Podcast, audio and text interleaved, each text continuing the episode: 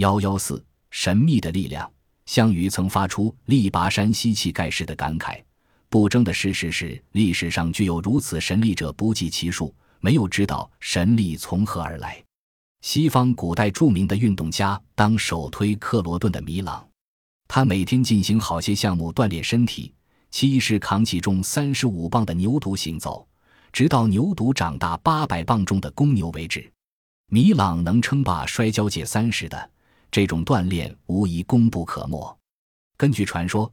米朗在奥林匹亚扛起一头四岁大的牦牛，绕运动场一位五百三十八码，然后一拳把他打死。古罗马人也利用举重锻炼身体。到中世纪，举重似乎式微了。在文艺复兴时代，举重又编进学校课程中，孔武有力是当时全体男子的必备条件。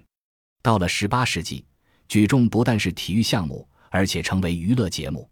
大力士在各类表演和参加马戏团巡回演出中，有时主要靠技巧引起观众的错觉，而不是靠真正的力气。有一个浑名小参孙的英国人，身体和体力均无过人之处，可是深谙窍门，知道只要摆起某些姿势，就能与马比拉力，也能举起惊人重物。德国人范埃克贝格能躺在地上，胸部放上铁针，任由助手用铁锤敲打。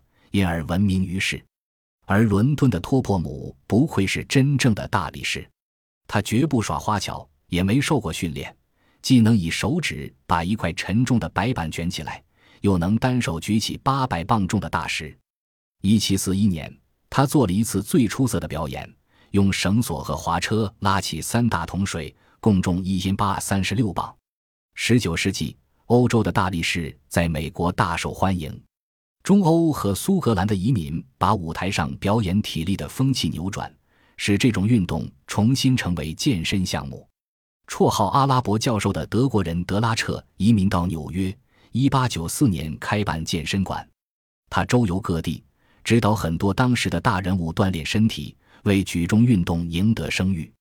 1957年，安德森在美国乔治亚州托科阿举起六千二百七十磅。打破了古代米朗的记录。今天有很多运动与古希腊时的类似，举重已再度成为运动比赛项目。要锻炼出令人羡慕的健美体格，这也是一种途径。